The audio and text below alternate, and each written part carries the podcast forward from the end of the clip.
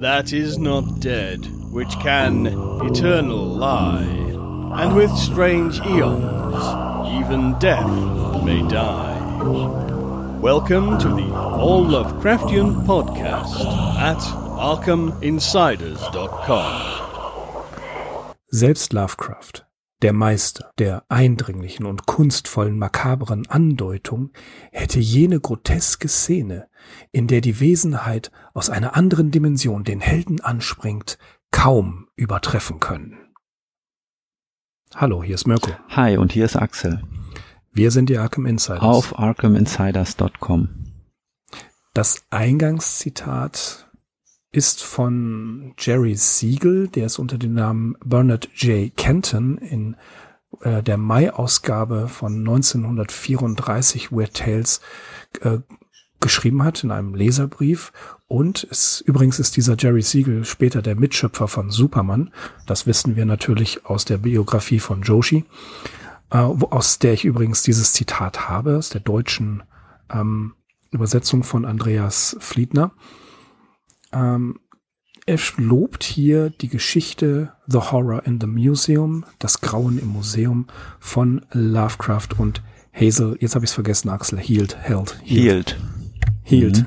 Die, die, die Hazel Healed. Okay, gut. Ähm, ja, in der Tat, diese Geschichte besprechen wir heute. Und ähm, ja, damit ihr wisst, was in der Geschichte passiert und vorgekommen ist, lassen wir den Axel mal wieder nach vorne treten. Okay, wie immer eine Synopsis, damit man erstmal so einen ganz groben Überblick hat und dann folgt nochmal eine längere Zusammenfassung. Also es geht im Prinzip um einen wahnsinnigen Museumsbetreiber, dessen Wachsmodelle von Monstern und Außerirdischen von erschreckender Realität sind. Es stellt sich heraus, dass er diese Wesen von Expeditionen rund um die Welt in sein Museum bringt und sie hier präpariert. Im Zentrum dieser Geschichte steht jetzt ein Jahrmillionen alter Götze, den er aus dem Eis der Arktis aufgetaut hat und äh, dem er jetzt in seiner Werkstatt Blutopfer zuführt, um das Biest zurück ins Leben zu holen. Und ja, was genau passiert, das hören wir uns jetzt mal an. Zu den regelmäßigen Besuchern von George Rogers Museum in London gehört Stephen Jones. Jones hat ein Fable für alles Unheimliche und Ungewöhnliche und diese Neigung kann er in dem in einem Keller untergebrachten Wachsfigurenkabinett befriedigen. Rogers, der Betreiber, hat sein Handwerk bei Madame Tussauds gelernt und so weit entwickelt, dass er entsetzliche Monstrositäten glaubhaft darstellen kann. Neben der Nachbildung historischer Mörder und Sagengestalten hat er sich auf Schreckensfiguren aus so berüchtigten Büchern wie dem Necronomicon, dem Buch von Eibon oder den unaussprechlichen Kulten des Van Junst spezialisiert, unter ihnen Cthulhu, Chautauqua oder Chogna Forgan in dem Kellergewölbe, das die Ausstellung beherbergt, befindet sich auch die Werkstatt und der Schmelzofen von Rogers. Es gibt außerdem noch einen weiteren Raum, dessen Tür freilich mit massiven Schlössern versperrt ist und über der ein Symbol aus dem Necronomicon prangt. Gerne lässt sich unser Protagonist Jones Geschichten des Museumsbetreibers erzählen, vor allem solche, die von dessen abenteuerlichen Expeditionen in die entlegensten Winkel des Erdballs handeln. Rogers behauptet dabei auf überlebende außerirdische Kulturen gestoßen zu sein, die die Erde lange vor dem Auftauchen der Menschheit besucht haben. Weiter macht er Andeutungen, dass einige seiner abstoßendsten Werke vielleicht gar nicht künstlich hergestellt seien Derlei Aussagen lehnt Stephen Jones kategorisch ab. Dennoch sucht er Rogers weiterhin auf, der ihm schließlich von einer spektakulären Reise nach Alaska berichtet.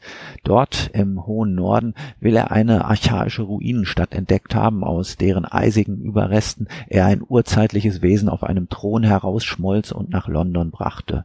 Dieses Wesen, das er nur ehrfürchtig als S bezeichnet, ist so riesig, dass er und sein Diener Orabona Mühe hatten, es überhaupt zu transportieren. Mit Fotos von dem Fundort, die zyklopische Bauwerke mit fremdartigen Zeichen und Symbolen zeigen, unterstreicht Rogers seine Geschichte. Er erzählt, dass es sich bei dem Wesen um eine Gottheit handle, die mit dem Blut lebender Geschöpfe selbst wieder zum Leben erweckt werden könne. Eine Vorstellung, die der Diener Orabona allerdings gar nicht gut heißt. Er sähe es lieber, wenn es zerstört würde und aus den Überresten ein weiterer Ausstellungsgegenstand hergestellt würde. Diesen Einwand wischt der Schausteller jedoch zornig vom Tisch und fährt fort, es mit Riten und Opfern zu beschwören. Unter anderem hat er dem Monster einen Hund geopfert, von dem anschließend nur noch ein blutleerer und völlig entstellter Kadaver übrig blieb. Um seinen Worten Glauben zu verleihen, zeigt Rogers dem skeptischen Jones einige Fotos. Dieser glaubt weiterhin, eine Wachsfigur des genialen, aber total verrückten Künstlers vor sich zu haben. Abgebildet ist ein vier oder fünf Meter hohes Wesen in hockender Stellung auf einem Thron. Das Geschöpf erinnert nur entfernt an die bekannten Wirbeltiere der Erde und vereint Elemente von Kopffüßern, Fischen und Amphibien in seiner abscheulichen Gestalt zu einer bestialischen, absolut fremdartigen Monstrosität. Jones rät dringend, diese höllische Ausgeburt der Fantasie zu vernichten und am besten die Fotos gleich mit. Da kommt Rogers eine Idee. Wenn denn angeblich alles nur Mummenschanz sei, dann habe Jones sicher nichts dagegen, eine Nacht allein im Museum zu verbringen. Oder fürchte er sich etwa? Jones willigt ein, jedoch nur unter der Bedingung, dass, wenn er die Nacht durchhalte, die Abnormität aus Wachs am nächsten Morgen vernichtet werde. Der Museumsbetreiber stimmt zu. Gesagt, getan. Jones beginnt seinen Nachtdienst in den Kellerräumen und es schlägt Mitternacht, es schlägt ein Uhr, unheimliche Sinneseindrücke drängen inmitten all der wechselnden Ungeheuer auf ihn ein und er kann sich eines Schauderns nicht erwehren. Dann meint er plötzlich Schritte aus der Werkstatt zu vernehmen. Und tatsächlich öffnet sich die Tür zu Rogers Arbeitszimmer und aus der Dunkelheit kommt eine lebendige Abscheulichkeit geschlurft. Ein Mischmasch aus Affe und Insekt, das mit haarigen Tatzen nach unserem Protagonisten greift. Der fällt in Ohnmacht und wird von seinem Widersacher in die Werkstatt geschleppt. Gleich darauf erwacht er jedoch, denn das Unding fängt an zu reden und nun ist auch klar, dass es Rogers selbst ist, der sich in die absurde Verkleidung eines dimensionalen Schlurfers geschmissen hat, um seinen Gast zu überwältigen. Jones aber gibt sich nicht geschlagen und in dem nun folgenden Handgemenge überwältigt er den verrückten Schausteller. Dieser hat keinen Hehl daraus gemacht, was sein ursprünglicher Plan war nämlich Jones jenem S zu opfern, jener Gottheit aus dem Eis der Arktis, das den Namen Rantegoth trägt und hinter einer weiteren Tür verborgen ist. Als nächstes hätte er Jones Leichnam mit Wachs überzogen und ihn als weitere Kuriosität ausgestellt, so wie er bereits mit einigen seiner fürchterlichsten Kreationen verfahren ist, die er nicht gemacht, sondern präpariert haben will. Daneben intoniert der Wahnsinnige fremdartige Formeln und beschwört seinen amphibischen Götzen im Raum nebenan, für den er extra ein Wasserbecken hat anlegen lassen. Jones meint, selbst den Verstand zu verlieren, als er jetzt wirklich hinter der verriegelten Tür das Plätschern von Wasser und patschende, schlurfende Geräusche auf dem Boden vernimmt. Schon wird von der anderen Seite gegen die Tür gewummert, das Holz splittert, ein bestialischer Gestank verströmt sich und hinter der berstenden Tür erscheint eine schwarze Tatze mit einer krebsartigen Schere. Das ist zu viel. Schreiend rennt Jones aus der Werkstatt, hinaus aus dem Museum und in die Londoner Nacht hinein. Daheim ruft er einen Arzt, der ihm strengste Bettruhe verordnet. Erst nach drei Wochen fasst er sich ein Herz und geht wieder ins Museum. Das hat geöffnet, als sei nichts geschehen. Von Orabona, dem Diener, erfährt der Besucher, dass Rogers geschäftlich nach Amerika verreist sei. Zusätzlich habe er aber noch seinem Chef dabei geholfen, ein neues, eindrucksvolles Kunstwerk fertigzustellen. Das sei in seiner Wirkung freilich so überzeugend ausgefallen, dass Scotland Yard schließlich anordnete, es nicht weiter öffentlich zur Schau zu stellen. Hämisch grinsend verkündet Orabona, dass er bei Jones, der ja ein Kenner der Materie und Stammgast sei, eine Ausnahme machen könne. So bringt er ihn in den Alkoven, in denen sich auch schon Cthulhu und Yog-Sothoth befinden, und präsentiert dem Besucher eine Plastik, die den Titel das Opfer für Rantegoth trägt. Zu sehen ist der arktische Götze in all seiner Abscheulichkeit, wie er sein blutleeres, grausam entstelltes Opfer in den krebsartigen Klauen hält. Dieses Opfer aber erinnert entfernt an den Museumsbetreiber Rogers höchstpersönlich. Jones denkt sich noch, es sei nicht ungewöhnlich, dass Künstler ihren Werken etwas von ihrer eigenen Persönlichkeit verleihen, Da erblickt er im Gesicht des Leichnams eine Unregelmäßigkeit, die sich bei genauer Kontrolle als Kratzer herausstellt. Und einen Kratzer an genau derselben Stelle, den hatte er Rogers bei dem Handgemenge vor einigen Wochen in der Werkstatt zugefügt. Jones schwinden die Sinne und er fällt in Ohnmacht, direkt vor die Füße Orabonas, der weiter lächelt. Seltsam, aber so steht es geschrieben. Okay, herzlichen Dank für diese eindringliche Zusammenfassung. Hua. Also vermutlich geschrieben im Oktober 1932. Warum vermutlich? Es gibt zwei Äußerungen, zwei Briefäußerungen, die wir haben. Einmal zitiert aus dem aus der Biografie, aus dem ähm, Leben und Werk. Da schreibt er an Price am 20. Oktober 1932, mein jüngster Überarbeitungsauftrag kommt echten Ghostwriting so nahe, dass ich vor denselben Problemen beim Entwickeln einer Handlung stehe wie in meinen früheren Tagen als Autor. Und eine Äußerung, eine Briefäußerung an Clark Ashton Smith vom 28. Oktober 1932. Da schreibt er, ich habe gerade eine Geschichte für einen Kunden geschrieben, die praktisch eine Originalkomposition gleichkommt. Über ein Wachsfigurenkabinett oder eine Schreckenskammer über die es das Gerücht gibt, dass nicht alle der fabelhaften Monster künstlich seien. Soweit die Briefe aus dem Oktober, aber an Richard Eli Morse schreibt er bereits am 28. Juli 1932 The Horror in the Museum, eine Geschichte, die ich als Ghostwriter für eine Klientin verfasst habe, ist praktisch mein eigenes Werk. Das da zugrunde liegende Exposé war so miserabel, dass ich so gut wie nichts davon benutzt habe. Also tatsächlich, dieses ähm, ist es jetzt im Juli oder im Oktober geschrieben worden, ist recht nonchalant, wird das übergangen, es wird einfach zitiert, ohne klar ähm, hier nochmal die Zitate in Frage zu stellen. Das Zitat an äh, Eli Morse, das äh, habe ich selbst gefunden bei äh, den Collected Letters, Selected Letters, Verzeihung, aus dem Arkham House Verlag. Das ist tatsächlich im Juli schon geschrieben. Und ähm, bei Joshi steht zum Beispiel in der Enzyklopädie, dass er ähm, das im Oktober verfasst hat. Axel, was, was halten wir denn davon? Juli oder Oktober oder beides? ja, im Zweifelsfall beides, würde ich sagen. okay. Ja. Veröffentlicht wurde sie dann im Februar 1933 in Weird Tales.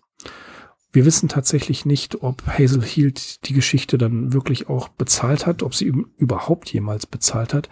Aber sie ist äh, immer wieder aufgelegt worden, sogar zu Lovecrafts Lebzeiten in der Anthologie Not at Night von 1934 und später 1937 Terror by Night. Das sind also die Veröffentlichungen. Dann kam es natürlich bei Arkham House in dem äh, Sammelband Horror in the Museum in der ersten gesammelten Auf Ausgabe. Und sie ist auch mehrmals anthologisiert worden, unter anderem die Surkamp-Ausgabe mit äh, die auch das Grauen im Museum heißt, wo die einige Kooperationsarbeiten abgedruckt sind, eben auch die titelgebende mit Hazel Hield, über die wir jetzt mal ein bisschen was loswerden wollen. Ja, anthologisiert, das kann ich vielleicht eben noch hinzufügen, auch ähm, im deutschsprachigen Raum. Die erste Veröffentlichung, die mir hier also vorliegt, die stammt von 1966, also ein Jahr später, nachdem überhaupt die erste eigenständige Lovecraft-Veröffentlichung im Heine Verlag erschienen war. Und äh, es handelt sich ja auch um eine dieser spektakulären Heine-Anthologien, die nennt sich 21 Grusel-Stories und sie enthält ja vor allem amerikanische Autoren und Autorinnen der Pulp und der Nach-Pulp-Ära und da ist eben auch unsere Hazel Hield vertreten und hier heißt die Geschichte ähm, Das Museum des Schreckens und dann ungefähr zehn Jahre später ist im Pabel Verlag äh, ein Vampir-Taschenbuch erschienen. Die Vampir-Taschenbücher, das war auch eine recht beliebte und auflagenstarke Reihe. Äh, der Band, den ich hier habe, heißt Schreie aus der Schreckenskammer. Und da ist die Geschichte drin, hier heißt sie das Museum des Terrors. Und in beiden Fällen, ja, ist natürlich nur Hazel Hield als Autorin genannt.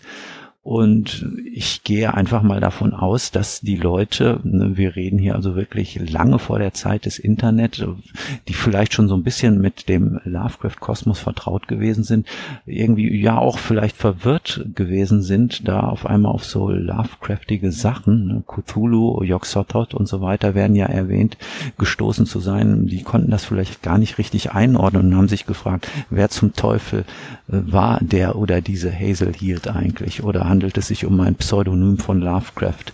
Da sind wir ja jetzt zum Glück schlauer nach deiner Einführung. Hm. Ja, in jedem Fall ähm, früh anthologisiert. Diese Heine-Anthologien, von denen du gerade gesprochen hast. Eine habe ich davon. Das sind, glaube ich, die ersten äh, Geschichten, die Lovecraft äh, oder die auf Deutsch in Love, von Lovecraft in einem eigenständigen Band erschienen sind. Das ist, glaube ich, sehr, sehr früh. Und die sehen auch extrem reißerisch aus. Die haben so ein ja, so ein bisschen poppiges Cover. Ne? Mhm.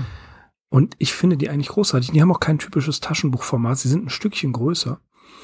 Äh, und wenn ihr die mal irgendwo seht im Antiquariat beziehungsweise in irgendeinem Comicbuchladen oder auf dem Trödelmarkt, greift die euch. Die sind nämlich mittlerweile äh, gesuchte Raritäten. Und vor allem der Lovecraft-Band von 1965 äh, ja. ist der. Zwölf, genau. zwölf Gruselstories, die besten Horrorgeschichten von H.P. Lovecraft, dem Meister ja. der Gänsehaut und des Makabren. du hast, äh, wie ich sehe, das Büchlein auch vorliegen. Ich habe das leider nicht. Nein. Ah, okay, ich habe es tatsächlich. Okay, ja. ich habe einige Bände davon und ich, das mhm. ist so ein bisschen ja so ein sammlerisches Nebengleis von mir. Wenn ich die irgendwo zu einem günstigen Preis schießen kann, dann nehme ich die mit. Also für diesen Lovecraft-Band wäre ich auch bereit, ein bisschen mehr hinzulegen, aber er wird, soweit ich es sehe, auch nicht angeboten im Moment. Ja, also wo, ähm, du, du kennst auch den Comicladen bei dir um die Ecke. Ja. Die haben die immer wieder. Ja, da habe ich beim letzten Mal äh, zwei Bände mitgenommen, aber die hatten leider auch nicht den Lovecraft-Band. Okay. Aber, da, Aber wahrscheinlich, genau. das waren die beiden Bände, die oben auf dem Regal lagen. Richtig, ja, du kennst dich die auch aus, gesehen, genau, ja. ja. Ich bin da, ja, da stehen ja Leitern herum und ja. ich habe mich da oben hinbegeben. Da habe ich aber genau. auch das Vampir-Taschenbuch Schreier aus der Schreckenskammer, das ich eben erwähnt habe, mitgenommen. Ich weiß genau, wo die lagen. Mhm, genau, ja, ja. Großartig. Ja, okay, Horror im Museum. Also wir haben es wieder mit einem Gentleman-Protagonisten zu tun, Stephen Jones. Er ist tatsächlich Jones, der aber quasi hier wieder einer von diesen Typen ist, die durch ihre Neugier und durch ihre, ja, Kenner obskurer Kunst oder bizarrer Kunst und durch ihre Neigung, solche Dinge sich anzusehen, mehr oder weniger in dieses Abenteuer hineinstolpert. Das ist so ein typischer Lovecraft-Protagonist.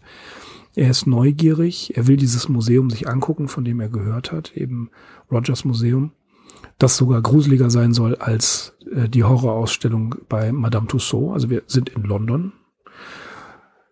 Und ähm, tja, er schafft es, George Rogers davon zu überzeugen und mit ihm zu sprechen. Und Stephen Jones der übrigens mit, ist so ein Ich-Erzähler, aber er ist, ähm, er wird halt mit Namen genannt. Und das ist auch nicht so häufig. Äh, ähm, der muss auch zumindest das Necronomicon mal gesehen haben. Es geht ja um dieses Symbol, was über der Tür ist, was das Böse oder das Unheimliche zurückhalten soll. Also auch hier wieder einer von denen, die dieses super seltene Buch, ähm, was überall rumliegt, ähm, in der Hand gehabt haben muss.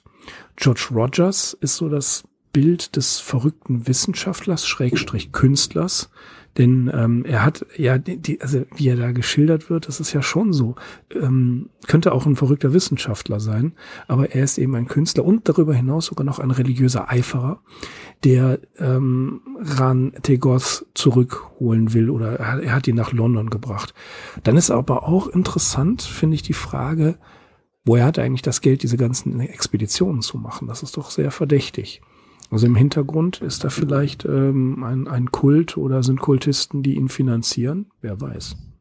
Ja, das Museum ist wahrscheinlich der Renner schlechthin in London und äh, darf in keinem äh, Stadtführer fehlen.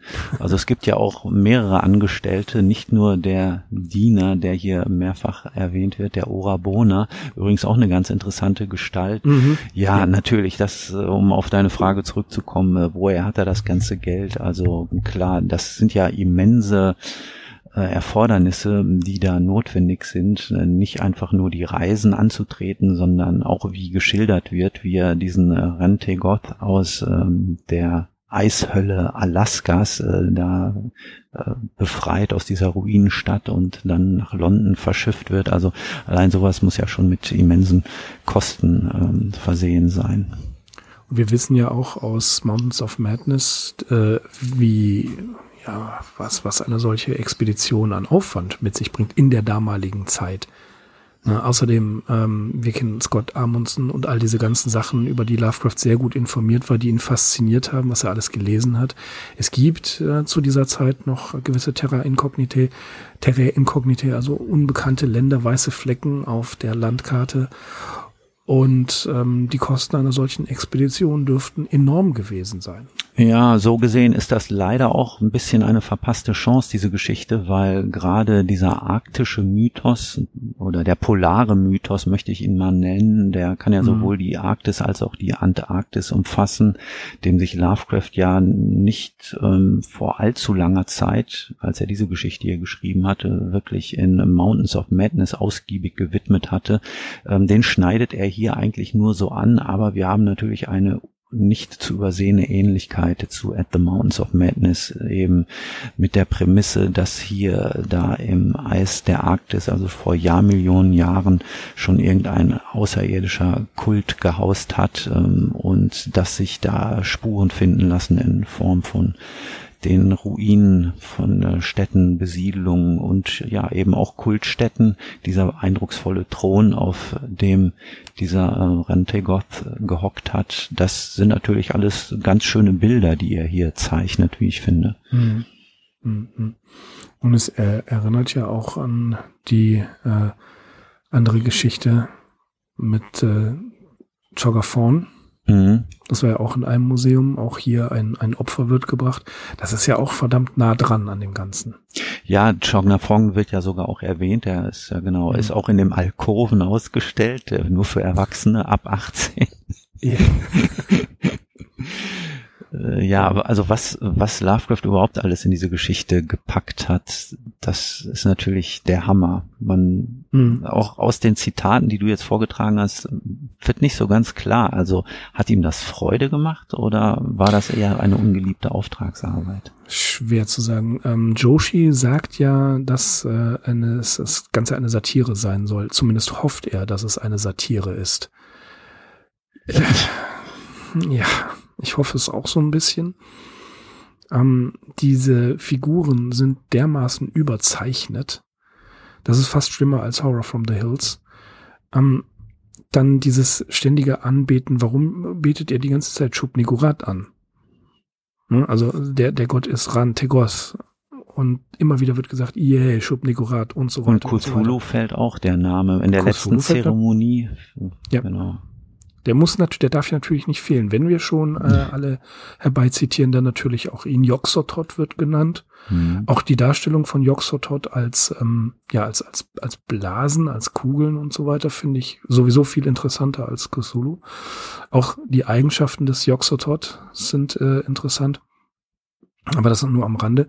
Äh, tatsächlich, ja, ähm, also er packt hier alles auf, aufs Tablett, was da ist. Das Necronomicon muss in irgendeiner Art und Weise erwähnt sein oder ne, muss, muss da sein. Das ist ein Name-Dropping. Und ja, auch hier hat man das Gefühl, er sagt es ja selber in zwei Briefzitaten, dass er das komplett geschrieben hat. Das Exposé war totaler Mist. Und er hat eben eine Lovecraft-Geschichte draus gemacht. Und das, ähm, wir hatten ja die Spekulation schon vor, als wir begonnen haben mit diesen ähm, Kollaborationen darüber zu sprechen, dass Lovecraft hier einfach auch die Gelegenheit nutzt, mal so richtig in die Vollen zu gehen, aber eben nicht in seinem persönlichen Stil, heißt also nicht in der absoluten Sorgfalt, wie er das macht, schon nicht schlampig, das kann man nicht sagen, aber eben nicht ganz so durchkonstruiert, wie es eine Lovecraft-Geschichte eigentlich ist. Und hier wieder das Faszinierende, man hat ihm ja äh, vorgeworfen, zum Beispiel Edmund Wilson, dass er hier einfach nur, ja, schmiert da irgendwas hin, ballert tausend Adjektive rein und das soll dann gruselig sein. Nein, tatsächlich ist eine Lovecraft-Geschichte, wenn man sie sich sehr, und das haben wir ja gemacht, genau zu Gemüte führt, eben doch sehr sorgfältig konstruiert. Das kann man von den Kollaborationen im größten Teil eben nicht sagen. Wir haben sehr viele Beispiele, wo er einfach nur, genauso wie ich gerade, sehr langatmig wird und irgendwie nicht es schafft, den Leser da wirklich zu packen, ohne dass ihm dem Leser zwischendurch ein bisschen langweilig wird. Ja, und das ist ein ganz merkwürdiger Widerspruch, über den ich eigentlich auch gestolpert bin während der ähm, äh, Vorarbeit zu dieser Folge, weil wenn wir uns so Stories anschauen, die wir ja auch schon alle hier im Podcast hatten, wie The Mount, The Last Test oder Medusas Coil, das sind ja auch alles relativ lange Auftragsarbeiten mhm. und natürlich, da muss auch erstmal irgendwie ein Plot konstruiert werden. Es muss irgendwie eine Überlegung stattfinden, was für Figuren führe ich ein, ne? wie äh, lasse ich die irgendwie motiviert durchs Geschehen äh, wandeln und äh, wie bringe ich meine eigenen Ideen noch unter oder was mache ich irgendwie auch aus so einer groben Plotvorgabe, die vielleicht der oder die Autorin mir gegeben hat. Ich will diese Arbeiten gar nicht allzu gering schätzen, ähm, allein was den Arbeitsaufwand angeht. Aber man ja, merkt eben doch, ähm, klar, er nutzt die Gelegenheit, um irgendwie auch seine eigenen Sachen unterzubringen. Und das ist so ein bisschen dieser parodistische Ansatz. Also da stimme ich vielleicht mit Joshi überein. Aber was sie eigentlich enorm unterscheidet von den originären Lovecraft-Sachen, das sind äh, oder ist die Tatsache, dass sie eigentlich sehr selten oder fast gar nicht in Neuengland spielen. Und das ist eigentlich immer der Punkt, auf den Lovecraft sehr viel ähm, ja, Arbeit und äh, auch Aufwand verwendet hat. Selbst so eine Sache wie The Dunwich Horror, die vielleicht nicht in ähm, Rhode Island spielt oder in der Umgebung von Providence, die, da kannte er aber den Schauplatz in Massachusetts weil er da schon zu Besuch gewesen ist. Und man merkt also, da kümmert er sich wirklich sehr drum und da ist eigentlich automatisch eine Identifikation findet da statt, die wir halt hier auch einfach nicht haben. Ich meine, dieses Londoner Setup hier, das ist so dermaßen beliebig, da hätte er ein bisschen mehr auch draus machen können, aber das ist so ein mhm. liebloses Name-Dropping und ja, man merkt hier eigentlich überdeutlich, dass Lovecraft nicht ansatzweise bemüht war, so ein bisschen mit Lokalkolorit zu arbeiten. Absolut, das kann ich, da kann ich dir nur recht geben und das glaube ich ist auch eine ein Schutz. Zunächst einmal ja der Arbeitsaufwand. Auch ich werde nicht müde immer zu ähm, darzustellen, dass jeder, der es schafft, eine Story zu schreiben, vollen Respekt hat, egal wie sie ist, ob man sie gut oder schlecht bewertet, das ist wieder ein anderes Kriterium, aber alleine hinzubekommen, das zu machen, das ist schon Arbeit. Und dass es einigermaßen schlüssig ist, also selbst wenn es eine lineare Geschichte ist, ist auch nicht einfach. Gar keine Frage, da hast du vollkommen recht. Genauso ähm, gebe ich dir absolut recht, keine der Stories, zumindest äh, soweit wir das jetzt gerade überblicken können, spielt in Neuengland. Warum nicht? Weil das sein Neuengland ist. In dem Bittelbrief, äh, den er schreibt, kurz bevor die Tanten ihn aus New York zurückholen, ein der ganz berühmte Brief, wo er sagt, äh, It is New England I must have. Ja, also ich brauche Neuengland. Ich will zurückkommen. Bitte erlaubt es mir in irgendeiner Art und Weise. Das war ein Hilferuf. Wir haben diesen Brief ja in unseren New York Folgen auch besprochen. Und genau das ist es. Neuengland ist sakrosant für ihn. Das, das fasst er nicht an, da geht er nicht hin, wenn er für andere etwas schreibt. Denn Neuengland, das ist seins. Und klar, im Prinzip kann man ihn erkennen durch das Name-Dropping, durch die Götter. Man weiß aber auch, dass andere Autoren sich derer bedient haben. Aber es fehlt das Neu der, der Neuengland-Bezug, um es für Außenstehende eindeutig als Lovecraft-Geschichte zu identifizieren. Ja, genau so sehe ich es auch. Tja, und ansonsten andere Elemente, die wir hier haben. Ja, vieles ist wirklich äußerst überzogen. Also vor allem der George Rogers ist eine absolute Witzfigur. Der ist auch so ein mhm. bisschen nervig, finde ich. Hm, es gibt aber durchaus gelungene Passagen, also wo der ähm, Jones die Nacht allein da im Museum verbringt und äh, der Zeiger der Uhr irgendwie erst Mitternacht schlägt, dann äh, wird es ein Uhr und als dann dieser dimensionale Schlurfer auf einmal aus der Tür kommt, also das sind so ganz witzige Sachen, finde ich.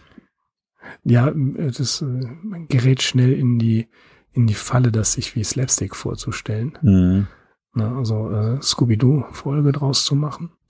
Aber tatsächlich, äh, diese, diese Szene, wo er da diese, diese Abmachung eingeht, ja, ich mache das kaputt, wenn sie es schaffen, eine Nacht im Museum hier im Gruselmuseum durchzuhalten, das ist schon fantastisch, das ist schon richtig gut. Ja. Auch ne, die Beschreibung ist äh, prima. Und es, es gibt immer wieder diese schönen Passagen da drin, wo man äh, definitiv sieht, äh, ja, das hat ihm auch Spaß gemacht, das Ganze darzustellen. Mhm. Kommen wir vielleicht nochmal auf diesen Orabona zurück. Ja. Der wird ja hier so als dunkler, ausländisch wirkender Wärter mit verschlagenem, spöttischem Blick beschrieben. Da könnte man so auf den ersten Blick meinen, so das ist so eine weitere deutlich rassistisch gefärbte Figur in Lovecrafts Werk. Aber der ist eigentlich so ein ganz interessanter Counterpart zu dem George Rogers und der bleibt bis zum Schluss so ein bisschen undurchsichtig für mich. Allerdings trifft hier auf den zu äh, das Motto, wer zuletzt lacht, lacht am besten.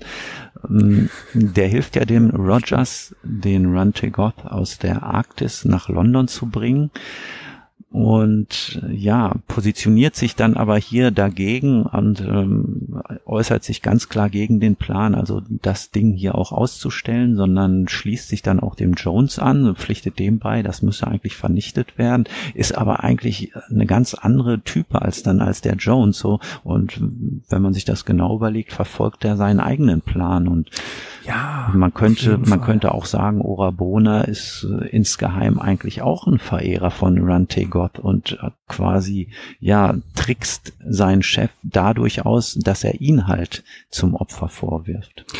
Er macht das genau, er, er macht das, er hat seine eigene Agenda, glaube ja. ich. Der Typ ist richtig genau. interessant. Also äh, Orabona ist das, was Pigman nicht hat. Wir müssen natürlich den Vergleich zu Pigmans Modell äh, noch herstellen. Er ist ein Assistent. Ne? Und ähm, ist aber, und das schreibt äh, Ann Pilsworth, ich glaube auf tor.com sehr, sehr genau, er ist kein Igor, der ist kein Dummkopf. Nee. Ne? Das ist ein ganz verschlagener Typ, der mehr weiß, als er durchblicken lässt. Der ist vielleicht auch ein, einer, der dem, der dem Kult folgt. Das weiß man nicht so genau. Ähm, das ist also äh, ein, einer mit einer eigenen Agenda, der sich, der ähm, Ran Tigott sehr gut kennt, der weiß, was das für ein ähm, Gott ist und was der im Hintergrund führt. Und wie du schon sagst, möglicherweise opfert er seinen, äh, seinen eigenen Chef dabei. Ja, und er muss natürlich auch ein begnadeter Handwerker sein, also weil das mhm. abschließende Werk, das uns hier präsentiert wird, das ist seine Arbeit und er bleibt wirklich übrig von diesem Dreiergespann. Also George Rogers wird geopfert, Stephen Jones fällt mal wieder in Ohnmacht und der letzte Satz ist ja wirklich, ja, Stand weiter da und lächelte. Also irgendwie ein ganz guter Schluss, finde ich auch. Ja, genau. Und, und dieses, dieses sinistre Lächeln, dieses, äh, das, das zeigt einfach, der weiß genau, es hat alles funktioniert. Vielleicht war das von vornherein so geplant. Das ist, ich bin mir nicht mal sicher, ob der gewollt so ähm, verschlagen ist, ob, ob man diese da zu viel hineininterpretiert, selbst wenn das nicht so die Intention war. In jedem Fall ist der Typ richtig interessant und hat wesentlich mehr Tiefe als die beiden anderen Figuren, die eigentlich schon so Abziehbildchen sind. Ne? Rogers, verrückter Typ, der ja hier offensichtlich definitiv schon weiß, was passiert, aber eben der einfach nur durchdreht. Ähm, Jones hingegen, der der Gentleman-Betrachter, der das Neugier da reinstolpert, aber Orabona wahrscheinlich derjenige, der den wirklichen Plan und Durchblick hat. Mhm, genau, ganz genau. Ja. Und das finde ich mega interessant. Ja. Also leider ist aus dieser Figur nicht, nicht mehr geworden, aber die Möglichkeit der Interpretation hier, was das für einer ist, die ist ja natürlich auch super spannend. Mhm. Jawohl. Ja. ja. Und das, das ist eine, eine der interessanten Lovecraft-Figuren. Und das ist eine Lovecraft-Figur. Mhm, auf jeden so, Fall. Ja. Ne? Und äh, wie du schon sagtest, keine der üblichen rassistischen Klischees. Und das hätte man ja auch genauso gut noch richtig übel auswalzen können, im Gegenteil. Also man traut ihm nicht über den Weg, aber nicht, weil, weil der primitiver ist, sondern tatsächlich, weil der mehr weiß, als er zugibt. Ja, und ähm, sein Handeln ist irgendwo auch nachvollziehbar. Ich meine, immerhin wollte sein Chef ihn opfern und mhm. hat anscheinend auch keine hohe Meinung von ihm. Also er unterscheidet ja noch zwischen dem Opfer, das der Orabone abgegeben hätte und dem Opfer, das der Stephen Jones abgegeben hätte. Dem Stephen Jones wird ja noch in Aussicht gestellt, ja, sie wären ja nicht irgendwie so ein primitives Wesen, das sich geopfert hätte, sondern so ein kultivierter Mann und das wäre für sie sogar noch eine Ehre gewesen. Ja. Äh, und bei dem Orabona ist davon natürlich gar keine Rede. Das ist irgend so ein Subalterner, ja, dem man diesem arktischen Biest ja ohne Gewissensbisse äh, zum Fraß vorwerfen kann. Ja, das, das ist eben äh, schon der parodistische Part, glaube ich, zu sagen, oh, ein, ein Gentleman zu opfern ist natürlich wesentlich mehr wert, als da so einen Primitiven zu opfern. Mhm. Da hat man so das Gefühl, dass äh, der, der Gentleman definitiv mehr wert ist. Und ich glaube, das ist wirklich parodistisch und gar nicht äh, so in, im Sinne von Lovecraft gemeint, in, im Sinne von einem rassistischen äh, Vorbehalt, sondern tatsächlich das ist, das ist reine Ironie. Ja. Ja, Finde ich auch interessant. Ich habe es gerade gesagt, Pigments Modell. Da müssen wir kurz drauf eingehen. Pigments Modell und Horror in the Museum hat schon qualitativ gewaltige Unterschiede. Das ist nicht von der Hand zu weisen. Pigments Modell ist wesentlich besser aufgebaut. Und äh, was ich aber interessant finde, da bin ich auch äh, so ein bisschen durch ähm, Ann Pilsworth draufgekommen, ist die Sache mit dem Foto. Pigments Modell läuft das alles darauf hinaus, dass die Enthüllung äh, ist, es ist, es ist ein Foto nach dem Leben. Ne, sagt er ja so, der letzte Satz. Und dieses Foto, äh, was, was dann da ähm, letzten Endes äh, auf den Tisch gelegt wird, das überzeugt Thurber ja absolut davon, dass ähm, hier diese Gule existieren weil es ein, ein richtiger Schnappschuss ist. Rogers legt Jones das Foto vor und statt das als Beweis anzuerkennen, steigert sich die Skepsis von Jones auch noch, trotz dieses vermeintlichen Beweisfotos. Denn, so argumentiert er, es könnte ja sich doch eben um eine Wachsfigur handeln. Das finde ich auch sehr brillant, dass also quasi Lovecraft seinen eigenen Beweis, seine eigene Beweisführung in der einen Geschichte negiert, indem er Jones sagen lässt oder durchblicken lässt, nö, das könnte ja auch eine Fälschung sein. Mhm. Ja, das ist natürlich das Grundthema dieser ganzen Geschichte. Wäre interessant zu wissen, wie lang oder was Lovecraft geglaubt hat, wie lang er die Lesenden ähm, im Glauben lassen kann, dass es eben sich doch nicht um Wachsfiguren handelt. Ob er die wirklich mhm. erst so dann äh, im letzten Fünftel der Geschichte quasi mit diesem Gedanken überraschen will oder ob er denen zutraut, dass die das natürlich schon längst durchblickt haben, wie es sich wirklich verhält. Also die Geschichte ist auf jeden Fall spannend und äh, wo könnt ihr sie nachlesen? Natürlich in den Festerbänden, in dem Surkamp-Band und der Gregor, wie soll es anders sein, hat sie natürlich auch vertont auf YouTube. Könnt ihr sie nachhören und ähm, Gregor ist mal wieder der passende Erzähler dafür, weil er wieder diesen leicht panischen Unterton mitbringt, den er seinen Lovecraft-Protagonisten immer ganz gerne mitgibt. Mhm.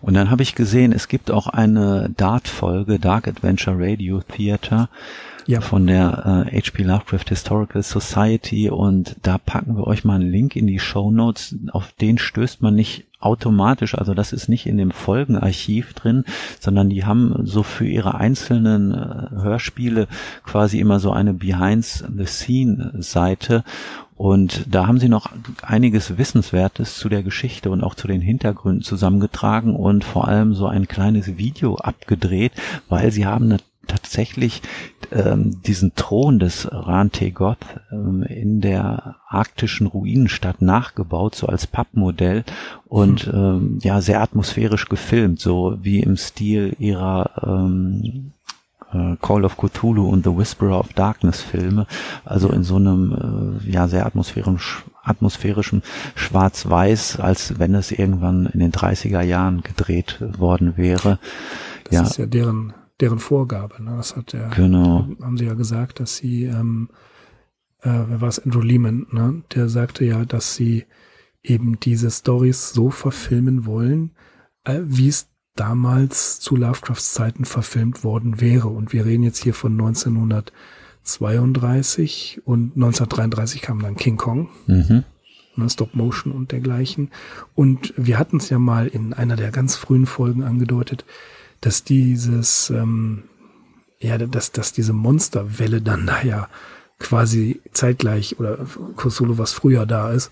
Und das finde ich äh, eben auch interessant. Wie hätte man es dargestellt? Ja. Aber das nur am Rande. Das ist nur so eine, nur so eine Idee, die aber denke ich auch entsprechend, ja, könnte man sie in Masters of Horror machen? Ich weiß es nicht. Ob das, ob die Geschichte genug hergibt. Ah.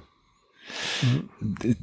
Das ist erstmal eine interessante Frage, ob die Geschichte genug hergibt. Also so wie wir sie jetzt gelesen und besprochen haben, denke ich, ist äh, ja, dass das Urteil nicht allzu positiv. Es ist keine ganz schlechte Geschichte, aber man wird sie jetzt auch nicht zu den besten Werken Lovecrafts zählen wollen. Sie wird dann interessant, wenn man sich wirklich mal so einige der Details noch herauspickt. Also der George Rogers hat ja hier auch so einige Killer oder historisch bekannte Mörder ausgestellt, mhm. zum Beispiel diesen Landru, der wird einmal erwähnt. Landru, der Mörder seiner 50 Ehefrauen steht hier. Das hat mich natürlich interessiert.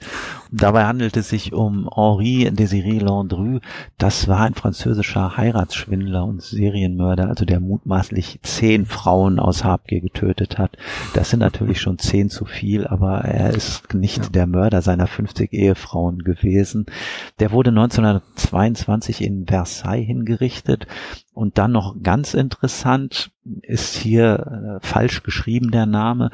Da heißt es ja einmal, George Rogers besaß die Fantasie eines Syme oder eines Doré und das hervorragende handwerkliche Können eines Blatschka. Er hatte für die Welt des Horrors das gleiche getan, was die Blatschkas mit ihren wundervoll genannten Pflanzen, genauen Pflanzenmodellen aus feinstem gefärbtem Glas für die Welt der Botanik gemacht hatten. Hier handelt es sich nicht um äh, die Blatschkas, sondern Blaschkas hießen die. Leopold und Rudolf Blaschka, das waren Vater und Sohn begnadete Glasbläser beziehungsweise Künstler ursprünglich aus Böhmen, die im 19. Jahrhundert vor allem für ihre Glasmodelle der Meeresfauna bekannt wurden. Und Werke von ihnen befinden sich auch in den USA, zum Beispiel im Museum der Harvard University.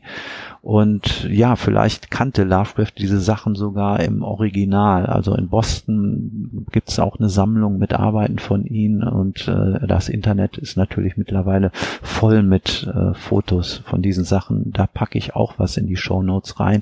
Schande über uns, Mirko. 2005 ist äh, eine Auswahl dieser Arbeiten in äh, Mönchengladbach Mönchengladbach Reit gewesen zu sehen von diesen äh, sehr kostbaren filigranen Glasmodellen. Äh, da hätten wir mal gut hingehen können.